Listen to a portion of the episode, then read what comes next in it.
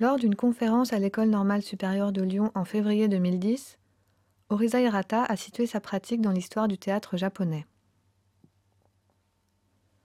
Alors que le no et le kabuki ont une histoire d'environ 500 ans et continuent aujourd'hui à être joués selon les mêmes critères, le théâtre moderne, appelé shingeki, est apparu dans les années 20. Selon Orisa Hirata, le shingeki n'a jamais atteint sa maturité en tant que théâtre moderne parce qu'il a été importé d'Occident. En effet, la naissance du shingeki est liée à l'ouverture du Japon à partir de la toute fin du XIXe siècle, pendant l'ère Meiji. Le Japon modernise alors son économie et ses infrastructures sur le modèle européen. L'éducation devient obligatoire en 1886. Pour renégocier avec les Occidentaux des traités jugés inégaux, le Japon doit faire montre de sa modernité. Les ambassadeurs étrangers sont reçus dans la prestigieuse maison Rokumeikan pour des concerts de musique européenne. L'argent rapporté ensuite par la guerre et l'augmentation de la valeur de la monnaie pendant la Première Guerre mondiale qui épargne le Japon permettent au gouvernement d'envoyer des étudiants à l'étranger. Ceux-ci reviennent d'Europe fascinés par les théâtres d'art et par la dramaturgie naturaliste. Ils tentent d'imiter ce théâtre et néglige en conséquence la création d'un répertoire proprement japonais. Le metteur en scène Yoshi Ijikata, qui a passé un an en Allemagne, fonde avec Kaoru Osanai le petit théâtre de Tsukiji en 1924. Ils ne mettent en scène que des pièces traduites. Osanai reconstitue des mises en scène entières à partir de notes qu'il a prises en France au théâtre de l'Odéon. Les Japonais sont très doués pour l'imitation, conclut Orisa Kunio Kishida, le premier auteur moderne et le plus grand, selon Orisa a d'abord écrit ses textes en français avant de les traduire en japonais. Mais le théâtre moderne se développe moins rapidement que la musique et les beaux-arts, qui sont soutenus systématiquement par le gouvernement. L'existence d'une tradition théâtrale forte peut également expliquer ce retard. Historiquement, le Shingeki est de plus lié à des groupes anti-gouvernementaux inscrits dans la mouvance du mouvement pour les libertés civiles de la fin du XIXe siècle.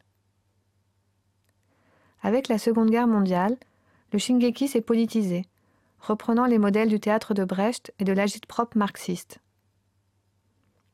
Après-guerre, le Japon a tourné la page sans procès ni travail de mémoire. Très peu de pièces évoquent la guerre à la différence des romans, remarque Orisa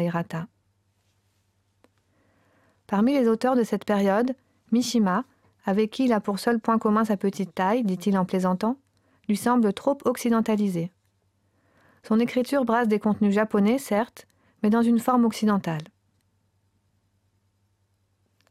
Dans les années 60, le Shingeki laisse place à l'Angura, théâtre underground qui valorise le corps, l'instinct et les pulsions. Orisa Hirata explique que lorsqu'il a commencé à écrire au début des années 90, il se trouvait alors en face de trois systèmes de théâtre. Premièrement, le théâtre traditionnel, c'est-à-dire le no, le kyogen et le kabuki, fondé sur l'éthos et l'histoire. Deuxièmement, le shingeki, fondé sur le logos, la raison et la psychologie à l'européenne.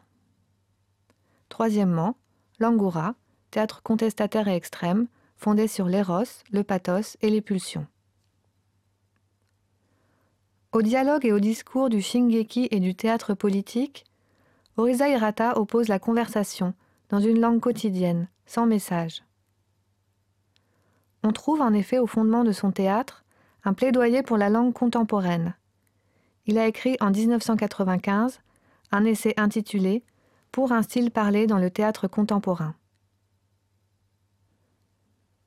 À l'Angura, Hirata emprunte l'idée que l'homme ne parle pas seulement selon sa raison, c'est l'environnement qui nous fait parler en même temps que nous parlons subjectivement, explique-t-il. À partir d'une réflexion sur le contexte et la subjectivité, Orisa Hirata souhaite proposer un nouveau type de réalisme. Un réalisme toujours légèrement décalé par l'humour ou l'ironie, qui, dans un style de conversation très japonais, traite de la vie quotidienne internationale. Il explique Les artistes doivent dire stop à la globalisation et mettre en évidence les différences entre les cultures, de toutes petites différences. Ce nouveau réalisme refuse les idéologies et délègue au spectateur la responsabilité du jugement. Oriza Hirata refuse de transmettre un message au public. Après avoir été influencé par la culture étrangère, par la guerre et certaines idéologies, nous avons enfin trouvé une nouvelle forme d'expression, explique Hirata. C'est souvent en dehors des frontières que naît un art nouveau. Si une forme d'expression japonaise peut aujourd'hui enrichir le théâtre français, cela me fera très plaisir, conclut-il.